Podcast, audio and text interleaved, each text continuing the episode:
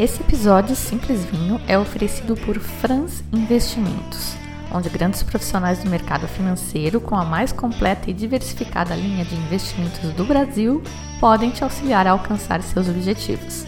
Acesse franzinvestimentos.com.br.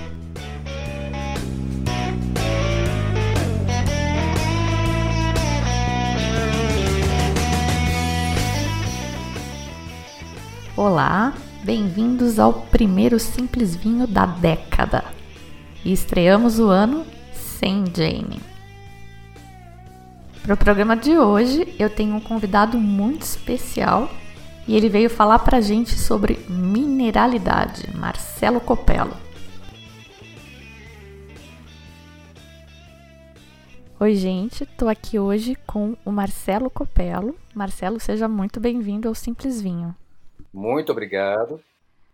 O Marcelo é, sem dúvida, uma das personagens brasileiras mais conhecidas no mundo do vinho. É escritor, palestrante, curador do Rio Wine and Food Festival. Eu não sei se precisa de muita apresentação, mas como é de praxe, você se apresenta para a gente rapidinho, Marcelo? Pois é, eu hoje em dia me descrevo como um dinossauro do mundo do vinho. Eu comecei há, sei lá, 30 anos aí, nem conto o tempo que eu bebia vinho, conto só o tempo onde eu, quando eu comecei a trabalhar efetivamente com vinho. É, comecei dando cursos de vinhos para iniciantes, amigos meus. Depois é, lancei o meu primeiro livro, nos anos 90, e comecei uma coluna de vinho na Gazeta Mercantil. Essa coluna é, ia para o Brasil inteiro, toda semana, durante 10 anos. Né? Nesse meio tempo, eu fiz um pouco de tudo no mundo do vinho, na comunicação do vinho. Tenho cinco livros em português, também lançados alguns em em inglês e espanhol, com alguns prêmios. É, já criei duas revistas. Hoje eu tenho o Grupo Baco, que tem publicações, eventos. Tem minha empresa pessoal, Marcelo Copelo, com mídias sociais, site, etc. E estou fazendo a curadoria do Talk Wine. Talk Wine é um projeto bem bacana onde você tem experiências online, tá? Você recebe kit em casa com receita para cozinhar e participar de experiências online. Bem bacana. Bom, é um pouco do que eu fiz nesses últimos 30 anos, mas sempre vinho, sempre com comunicação e eventos, tá? Sempre levando conteúdo para as pessoas. Que legal. Então você tem todo esse histórico, você acompanhou toda essa evolução do brasileiro tomando vinho. Eu comecei um pouco mais recente, não conto o tempo em que eu bebia vinho, porque eu bebia meio qualquer vinho. Mas muito obrigada por ter aceitado vir conversar com a gente aqui neste podcast, que é uma mídia recente, né, relativamente recente, e para falar desse tema um tanto espinhoso, que é mineralidade. Eu confesso que eu sempre aceitei super bem esse termo. Eu comecei a estudar vinhos em 2014. Não sei exatamente quando foi a primeira vez que eu ouvi falar em mineralidade, mas não me chamou a atenção. O que sim me chamou a atenção foi justamente nessa palestra da Tokyo Wine, você estava falando do Cadus Malbec, que é mineral puro, né? Textbook. E você estava todo cheio de dedos para falar em mineralidade, e aí eu fiquei com a pulga atrás da orelha. Qual que é o problema? Olha, é, como eu te disse, eu estou há décadas nisso. E quando comecei a estudar vinho, a gente estudava aromas clássicos de vinhos clássicos. Então é típico, era típico eu ler que vinho do Loire, Sauvignon Blanc do Loire tinha aroma de pedra de isqueiro. Riesling alemão tinha aroma de petróleo querosene. É, vinhos de, em solo de calcário tinham aroma de giz. E assim por diante. E nunca se chamou de mineralidade. Mineralidade começou a ser usado, não sei, de 10 anos para cá, é, como um diferencial. Tá? Vinhos de alta gama têm essa expressão do solo, que é a mineralidade. Ou seja, vinhos que vão além da fruta. Até se eu quiser voltar um pouquinho, quando comecei a estudar vinho, a maioria dos vinhos de, da classe média eram vinhos um pouco toscos, assim, eram vinhos magros, é, teores alcoólicos baixos, sem muita fruta. E o grande fenômeno dos últimos 30 anos, talvez, tenha sido justamente a, a qualidade dos vinhos de gama média. Tá?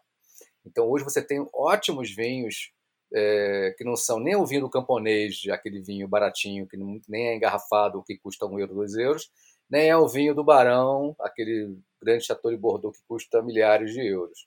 Esse vinho intermediário começou a existir recentemente E o grande diferencial é que eles passaram a ser vinhos com muita concentração de fruta, vinhos fáceis de beber, com teores alcoólicos um pouco mais altos, ou seja, são vinhos mais redondos, mais macios, e esse se tornou um padrão de mercado. Mineralidade surgiu como um termo para descrever os vinhos que iam além disso. É, tem um amigo meu, grande crítico português, Luiz Lopes, que fala que quanto mais básico o vinho, mais frutinha. Quanto menos fruta, mais alta é a gama. Tá? Hoje em dia pode-se dizer um pouco isso. Tá? Não é a regra, claro, mas é uma lógica, tem lógica. Então, os vinhos que têm um diferencial, uma personalidade, um algo a mais, seria essa mineralidade. Só que estudos recentes, é, de cinco anos para cá talvez, provaram que a raiz da planta não absorve é, aromas, não absorve é, componentes de sabor e gosto diretamente de pedra, tá? do, do solo. Absorve água, carne. Não, olha, isso ah, tem sim, viu? Eu já visitei alguns vinhedos e você pega na mão um pedaço de, de pedra calcária, de xixo, cheira, ou até, ou até lambe, já tem maluco que faz isso, e tem sim, tem, tem, tem o, o seu componente aromático gustativo. Então, mas isso são algas, fungos, ou enfim, coisas que se depositam na superfície da pedra. Porque se pegar a pedra, serrar no meio e lamber ali, não tem gosto. Né? No máximo, uma sensação tátil. Sim, tá, pode ser isso sim.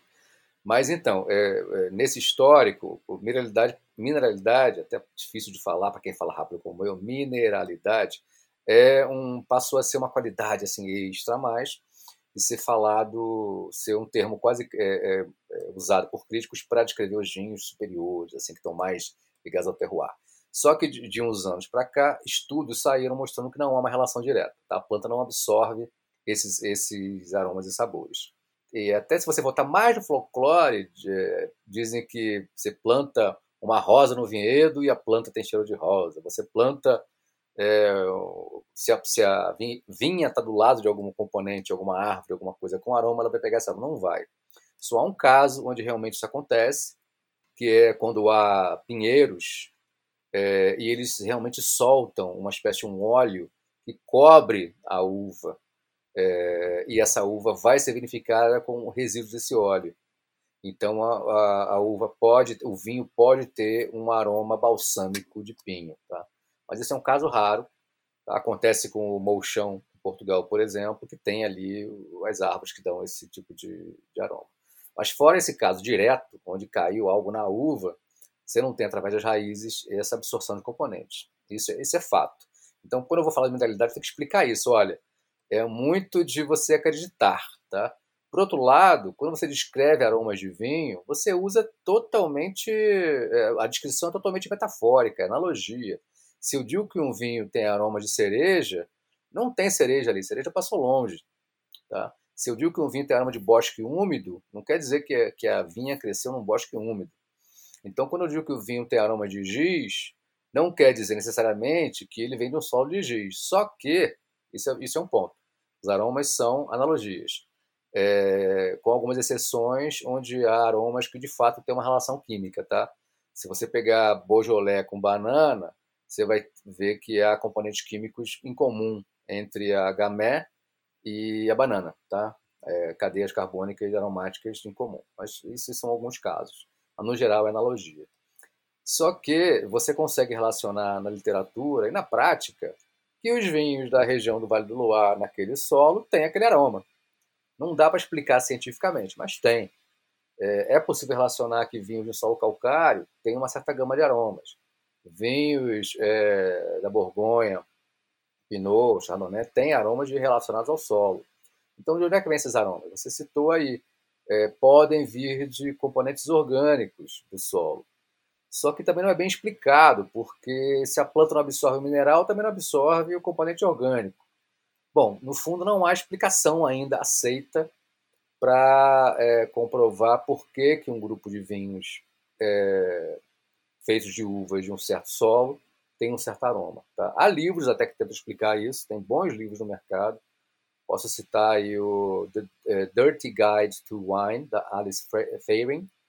Eu entrevistei ela sobre esse vinho, sobre esse livro. O livro é muito bom.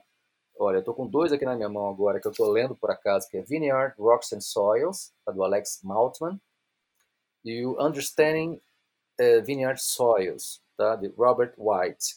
Esses é, autores todos relacionam isso, a influência do solo no vinho, mas ao mesmo tempo não há comprovação que o gosto passe pela raiz do, da vinha, entendeu? Mas é uma coisa certa, eu provo os vinhos de uma região com solo X e consigo identificar que os vinhos são daquela região com aqueles aromas que, em analogia, são aromas minerais, tá bom? É, aquele cados que a gente provou na degustação da Talk Wine, eu, eu nunca comi giz, mas se eu tivesse comido, certeza que era aquele gosto que tinha. Tem, tem sim, e é um diferencial.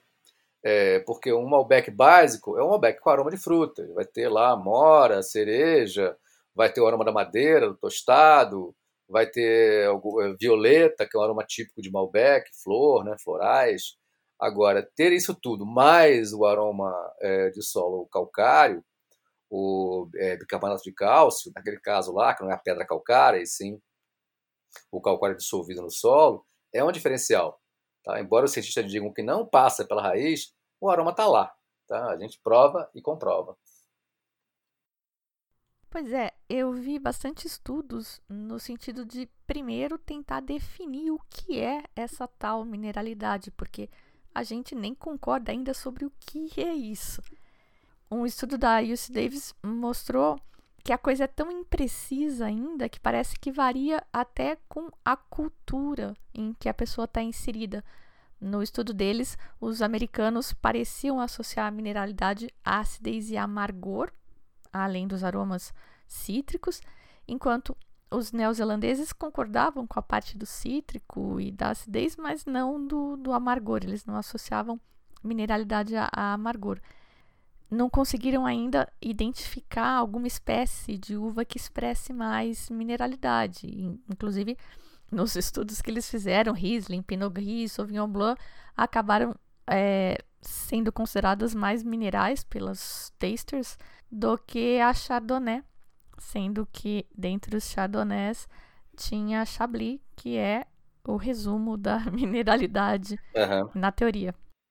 Olha, um, uma das explicações para a mineralidade é a ausência de fruta. Um vinho pouco frutado expressa outros aromas e esses aromas podem é, ser chamados de, de mineralidade. Outra coisa que eu já li também, e em alguns casos para mim faz sentido, é que o sulfuroso, que é conservante, é, pode ser confundido com, com mineralidade. Em alguns casos, eu já provei vinhos, é, às vezes espumante, que leva mais sulfuroso, e, de fato, se o vinho não for muito frutado, estiver muito sulfuroso, você pode descrever aquilo erroneamente como mineral, entendeu? Mas uma coisa é certa, olha, se o vinho tem muita madeira, muita fruta, ele disfarça o que poderia ser a mineralidade. Ah, hum. olha só, esse outro estudo com um resultado aparentemente bizarro, mas que talvez seja explicado aí por essa linha. Eles analisaram vinhos das duas margens do rio, né? Margem direita e margem esquerda do rio Suhan. Uhum. E analisados apenas pelo olfato, os vinhos da margem esquerda foram considerados mais minerais e analisado quimicamente aí, eles encontraram mais metanutiol, que é enxofre, uhum. né? E tinha e eles tinham menor teor de cobre. E a pesquisa sugeriu que, na margem direita, então, que tem um solo mais rico em cobre, o cobre estaria reagindo com o metanutiol e produzindo alguma coisa que ninguém sabe o que é, e que fazia com que o vinho fosse percebido como sendo menos mineral. E a grande pegadinha é que os Gran Crus estão todos na margem direita e deveriam ser mais minerais. Pois é, no, no caso do Chablis, é, no caso do Chablis eu acredito, porque o Chablis mais básico, mais leve, expressa mais o mineral. E o Chablis Grand Cru justamente é um vinho mais encorpado, mais gordo, com mais madeira. E ele puxa para o outro lado, eu acho. Mas você tem vários. Dá uma apagadinha. É, um pouco, sim, mas são grandes vinhos. É, mas você tem vários casos é, onde você comprova degustando que o vinho tem essas características. Então, Assim, eu uso mineralidade, escrevo, eu faço muita análise crítica de vinho, descrevendo, né, notas de degustação, e uso mineral tranquilo, sem, não, não tenho esses problemas com isso não. Na hora de dar uma palestra didática, como foi o Talk Wine, é bom explicar. Né? Pode ter alguém, algum chita que leu algum livro que diga que não existe e vai contestar. Né? Então é bom explicar. É, isso eu vi bastante, especialmente produtores, né? Dizendo que eles preferem não usar a palavra mineralidade para evitar que a discussão se desvie. Eles querem falar do vinho e de repente vai deturpar toda sim. a conversa. Eu fui há pouco tempo dar uma aula de Riesling Grand Cru, é o GG, né? Gewächs, que são os vinhos. E muita gente é, hoje estão dizendo que os aromas de petróleo e querosene são, são defeito. Tá? Esses aromas são um composto é, é, químico que é considerado defeito em alguns casos. O que, pô, se for defeito, que pena, porque eu gosto, entendeu? E, e eu busco isso quando provo. Eu fui educado bebendo Riesling, procurando esses aromas. E eles se manifestam com idade também. Os mais velhos eh, têm esses aromas, né? TDN, eu acho, TDN, que é o nome do. É o tri, tri é, alguma coisa, um composto químico, não vou lembrar agora o nome. Mas esse composto foi descrito como defeito. É. Eu adorei que você falou em defeito, porque eu tenho me debatido muito com a definição de defeitos. É, o, o petróleo eu pessoalmente não gosto. Se for muito forte, realmente me incomoda. Mas o que me pega mais é o Brett. Ah, isso eu não gosto, não. Né? Pois então, que defeito é esse que depende do contexto? Uhum. Que só é defeito se eu percebo e que passou do ponto que me agrada. Eu sou engenheira. Acima de 0,6, whatever, é defeito ou não uhum. é. Acidez volátil, mesma coisa. Uhum. Olha, não sei se você teve chance, mas eu escrevi um, um artigo bem completo sobre Brett, é, que deu, é, viralizou aí, tem no meu site, você der um Google, você acha. E, de fato, o Brett é, tem várias maneiras de se expressar e vários níveis classificados cientificamente para você que é engenheira.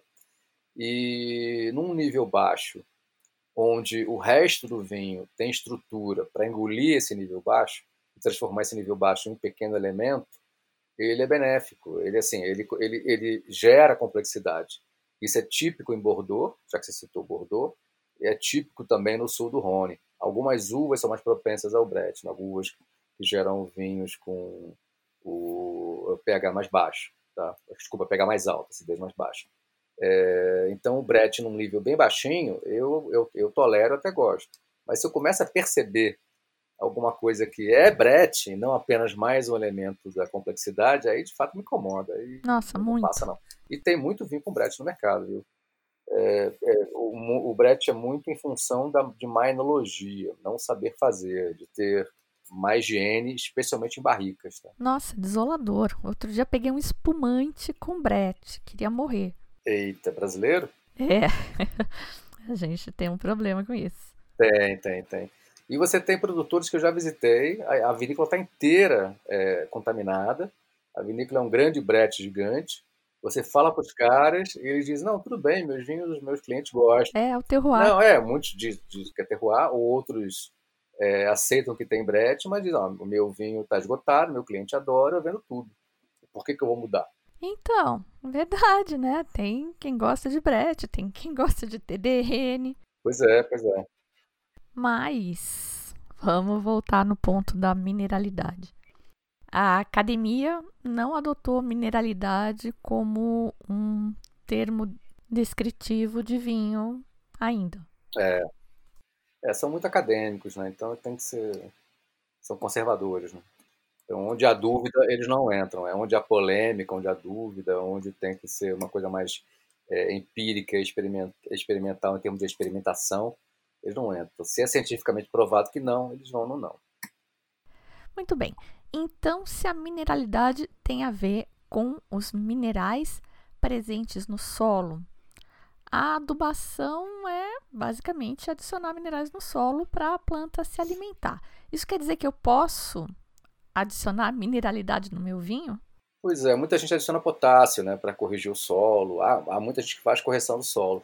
Mas assim não está provado que, te, que é, é, o solo. O que está provado, assim, para mim me, me, satisfaz como prova é, é, degustando vinhos daquele local aquele solo, eu encontro aroma X. Se vem do solo, não está provado, entendeu? Mas se eu provar, você falou, o Chablis daquela sub-região, eu vou encontrar aromas daquele tipo que não são frutais, não vem da uva Chardonnay. Se eu provar é, é, o Riesling daquela região da, do, do Mosel, eu vou achar aqueles aromas, mas que não são da Riesling. A Riesling em outro lugar vai dar outros aromas, ou seja, vem daquela, daquele local. É, como e vem e se é do solo ou de, ou de algum outro componente não está provado, tá? Isso a gente não consegue provar.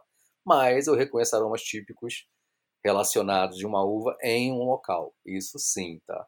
Agora, é, modificar, adicionar mineralidade nesse é, corrigindo o solo, nunca vi.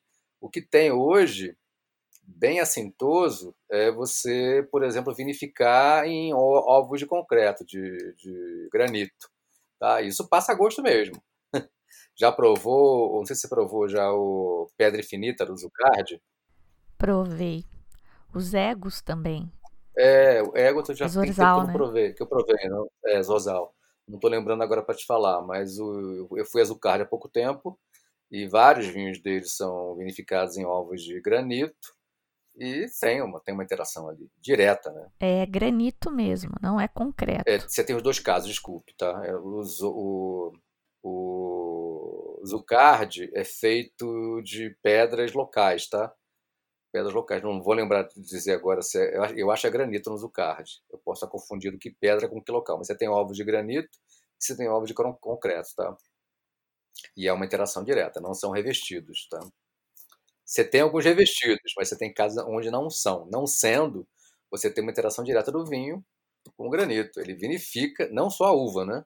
Mas o vinho vinifica na pedra. Aí não tem como não ter uma interação. É um pouco parecido com as talhas também, né? Uhum. Não é um recipiente inerte como o inox. Exatamente.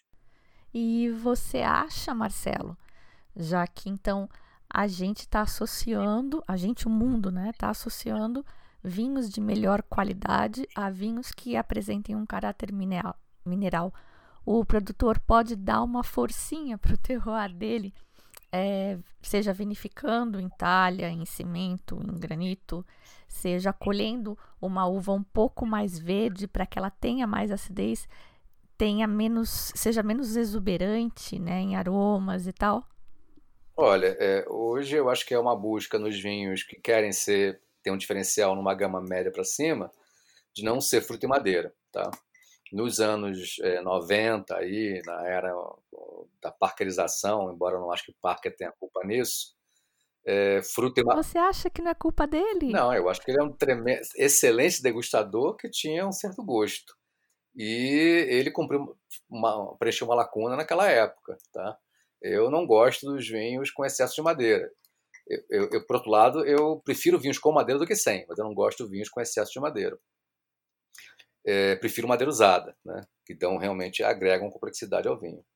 É, mas hoje eu acho que muita gente busca usar ânfora, usar ovo de concreto, ovo de granito, é, levedura assim, levedura assado, até levedura é, é, selecionada para dar certo tipo de gosto. São artifícios, sejam eles é, naturais ou não, são artifícios para buscar sair do fruto e madeira, eu acho.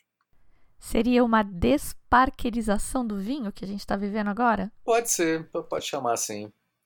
O Parker levou, levou a culpa, mas houve uma época mesmo, nos anos 90, se você faz uma vertical, eu já fiz várias verticais de, de, de, de vinhos do mundo inteiro, mas quando você pega vinhos do Novo Mundo, você sai dos clássicos, né, Bordeaux e Bourgogne, esses mudam muito pouco, mas você percebe que no início dos anos 90 o vinho é diferente. Tá? Você faz uma vertical de Grant, da Austrália, ou, sei lá, Dom Melchor, outros vinhos que, é, do Novo Mundo que, que passaram pelos anos é, 80, 90, você vê que o vinho muda. O vinho tinha mais madeira, mais extrato é, naquela década e depois foram mudando. Então, a partir de 2000, isso já não ocorre, ocorre mais. Já se vão 20 anos, né? Do, do ano 2000. Mas se eu faço uma vertical como eu citei aqui, é, talvez Dom Melchior e Grange, só para citar dois, na né, Austrália e Chile, você observa que nos anos 70 e 80 a referência era mais Velho Mundo, Bordeaux, é, 90 a referência é mais é, madeira e fruta é, e álcool, e de 2000 para cá vai se ajustando, digamos, para ser a referência ser expressar o terroir local que não existia nem nos anos 70, 80, nem nos anos 90. é, eu já li sobre isso. Eu não podia beber ainda nessa época. Mas tenho me interessado muito por essa coisa dos modismos, né? Eu gosto muito de história. E tenho aprendido muito recentemente várias coisas. Conversei outro dia com o Fernando Bucema, ele me falou, uhum. e até eu ouvi numa entrevista da própria Laura Catena dizendo que esses Grand Crus, Bambambans, eles eram majoritariamente Malbecs, ah, mais sim, do que é... Cabernet Sauvignon. E eu não sabia. Aí a gente passou por um tempo em que a gente não queria ver Malbec na frente, né? Que era uhum. tudo igual, aquele fruta madurona, aquela madeirona. E agora tem um novo Malbec, né? Malbec de altitude, menos maturação, Sim. mineralidade. Você tem também um discurso você tem também um discurso de marketing, né? É, muita gente, especialmente de mercados como Chile e Argentina, que são novo mundo, antenados com o mercado, etc., não são tradicionalistas, que o discurso é, é, é sempre o da vanguarda. É, nesse momento seria mineral, expressar o solo local e deixar o você expressar e mil intervenção. Esse é o discurso.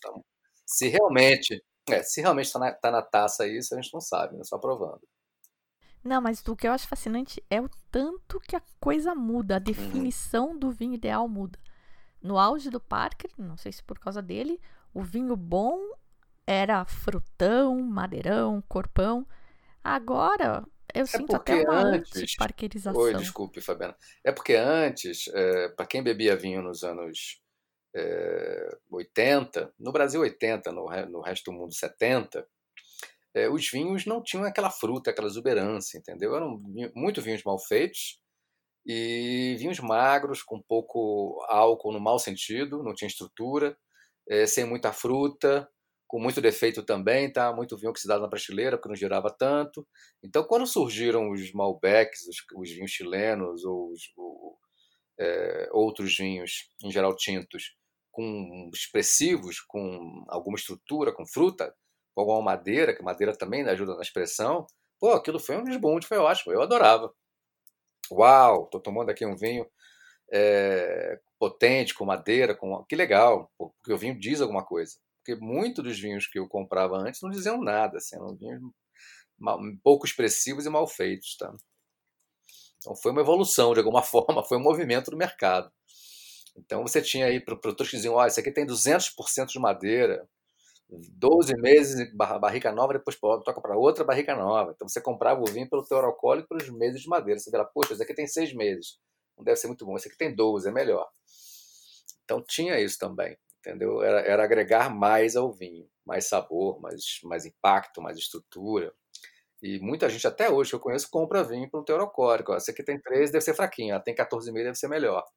Ah, eu olho. Eu olho o álcool. Eu vejo lá 14%, eu já falo, puta, nem a pau que eu vou abrir esse vinho à noite. vinho com 14% de álcool é uma pancada.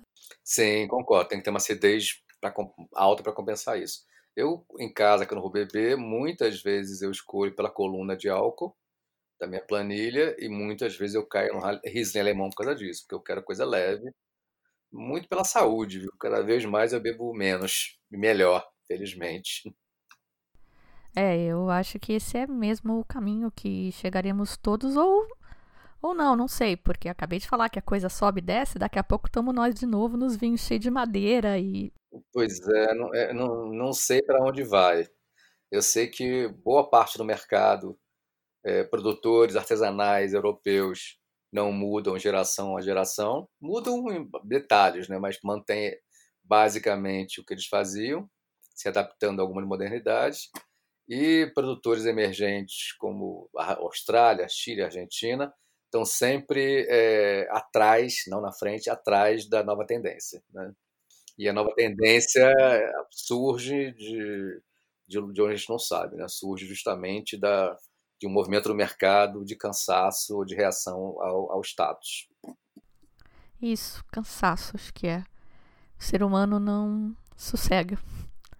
Mas falando aí do, do Cados especificamente, né? Eu acho que ele tem gosto de giz, né? Solo calcário, gosto de giz. Eu lembro do quadro negro da minha professora, aquela coisa toda. É Você bom, né? A... Ai, adorei. Obrigada por me apresentar. Eu não conhecia e curti muito. Uhum. Você acha, o Cados é de, de altitude, né? Você acha uhum. que se não fosse a altitude, uhum. ele é, seria um vinho tão frutado que encobriria toda essa coisa de, de calcário, da mineralidade? É necessariamente a combinação com a altitude que faz um vinho assim? É difícil dizer. No caso da, de Mendoza, é bem possível, porque a altitude é que dá o frescor, né? Se você tirar a altitude, você vai tirar é, esse frescor do vinho. Tá? Você consegue ter lugares é, é, sem altitude, solo calcário e com muito frescor no, no, na Europa é, mais para o norte, né? Outra Champagne, latitude. Aí é outra latitude, né? não é um, um, uma latitude, uma continentalidade é, extrema como é Mendoza, né? Está no meio do continente, está né? bem longe de qualquer oceano. Muito bem. Então a mineralidade tá aí, a gente já decidiu que ela existe, agora é só uma questão para os cientistas provarem de alguma forma, e ela tá necessariamente associada a vinhos de mais qualidade. Com certeza, assim, é, você fala que um vinho é mineral, é, primeiro você tirar um com seus amigos dizendo que conhece de vinho, além da fruta. E depois, se o vinho tem expressão mineral, quer dizer que ele tem algo a mais do que o que hoje é básico, que é madeira e fruta. Né? É uma busca pelo novo também, então. Também, um diferencial. E quer dar umas dicas aí pra gente, além do cados de outros vinhos, pra gente comprovar o que é mineralidade na prática? E olha, é, não fiz listinha não, não, não me preparei. Mas é, em termos de, de região, eu falei os clássicos. É, Loire, é, Pedra de Isqueiro. Mosel, Rheingau. É, na Alemanha, é, você vai achar petróleo e querosene. Borgonha você vai ter a, expressão do calcário, champanhe também, é, e assim por diante, né? É, no Rhône Norte, muito xisto, Douro, muito xisto. É, tem vários exemplos por aí, né? E, ou então, desculpa. Petróleo e querosene, então, se associa à mineralidade também. Porque sim, para mim estava mais associada à terra, à pedra. é, né? Pois é, se você até é, semanticamente, se botar na ponta do lápis, o petróleo, o petróleo, petróleo mesmo, a gasolina, é, é, é, orgânico, né? É fóssil. É fóssil, é, pois é. Mas na realidade, quando eu falo mineral, eu estou pensando no que não é fruta. Entendi. Muito bem, Marcelo. Eu acho que a gente falou o que tinha aí para ser falado sobre mineralidade. É uma coisa bem nebulosa ainda. Você quer acrescentar mais alguma coisa? Não, só lembrar que Top Wine é uma experiência a ser vivida, porque vale a pena, é um diferencial. Assim, não é uma simples live em sua casa, tem uma receita, tem um monte de coisa legal. Isso, vamos falar da Talk Wine então, porque eu, inclusive, estava muito ansiosa para ver a, o programa aí que ia ser com o Spurrier, que estava anunciado para dezembro, não vai rolar? Vai rolar, deve ser para perto da Páscoa, tá? É, a gente tá, tomou uma surra para conseguir os vinhos. Tá muito fácil conseguir os vinhos adequados, né? Nossa, os vinhos. Que vinhos que vão ser Gran Cru?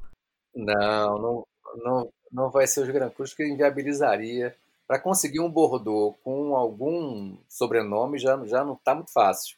A gente acha que conseguiu, mas vamos ter que fazer importação direta. Estão fazendo malabarismo para conseguir os vinhos. Ah, que legal. Então, tem gente que ouve os episódios fora de ordem, então está meio perdido. Steve Spurrier é aquele britânico que mora na França e foi o cara que organizou o julgamento de Paris. Tem podcast sobre o julgamento de Paris já e sobre alguns dos personagens. Não fiz de todos, mas estou fazendo. Legal. E no Talk Wine, como é que vai ser? Vai ter tradução simultânea? Olha, a princípio eu vou traduzir é, de uma maneira informal, mas estamos vendo também se tem tradução simultânea, tá? Isso está previsto. Essa parte de produção aí. Por enquanto estamos ainda para finalizar os vinhos. Se vão ser dois, se vão ser três, que, que, que vinho será, mas vai ter um Bordeaux com certeza. Sem ideia de preço ainda, né? Não, a gente quer fazer. Não vai ser barato, vai ser mais caro que os Tocquins normais. A gente quer que seja viável, entendeu?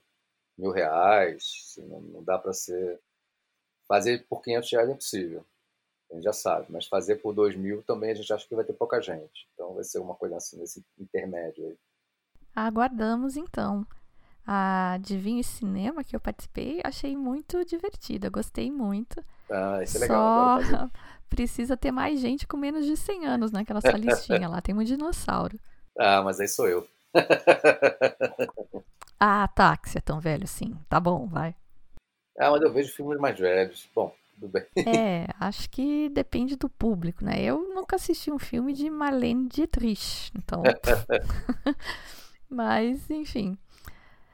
É, Marcelo, muito obrigada por essa conversa. Gostei demais. Um arquivo vivo você. Obrigado. E aguardamos, eu pelo menos aguardo ansiosamente essa Talk Wine com o Spurrier para ele contar pra gente aí as histórias que a gente ainda não sabe. Fabiana, muito obrigado. Muito boa o nosso papo. Tá? Aguardo os próximos. Obrigado. E é isso, gente. Começamos o ano, então, em grande estilo, com um super convidado e teremos muito mais novidades por vir. Estou preparando uma surpresa para o episódio 100. Em breve eu conto mais. Jane Monhai já não está entre nós, uma perda inestimável, mas como o Simples Vinho está crescendo e eu estou buscando patrocinadores para os programas, tive que abrir mão das músicas por questão de direitos autorais. Quem ficar com saudades tem no Spotify, YouTube e Google a lista Simples Vinho com as músicas que já passaram aqui pelo programa, não só a Jane. E depois vai rolar quiz para ver quem lembra qual música rolou em qual episódio. Só tem um anúncio para hoje, o cupom SimplesVinho15 no site dagirafa.com.br vale até o final de janeiro. São 15% de desconto nos vinhos, alguns deles estão incluídos no Guia FK 2020 e outros que eu nem comentei, mas são sucesso também, como Laura Hartwig. Especialmente eu gosto dos varietais de Cabernet Franc e o de Petit Verdot. E por hoje era isso. Já podemos sair por aí falando em mineralidade para mostrar para esse povo que a gente entende mesmo de vinho, né? Como brincou Marcelo. Que 2021 seja um ano de muita saúde, muitos aprendizados e muitos vinhos. Eu sou a Fabiana Knossaisen e vou ficando por aqui com o Simples Vinho. Tchim, tchim.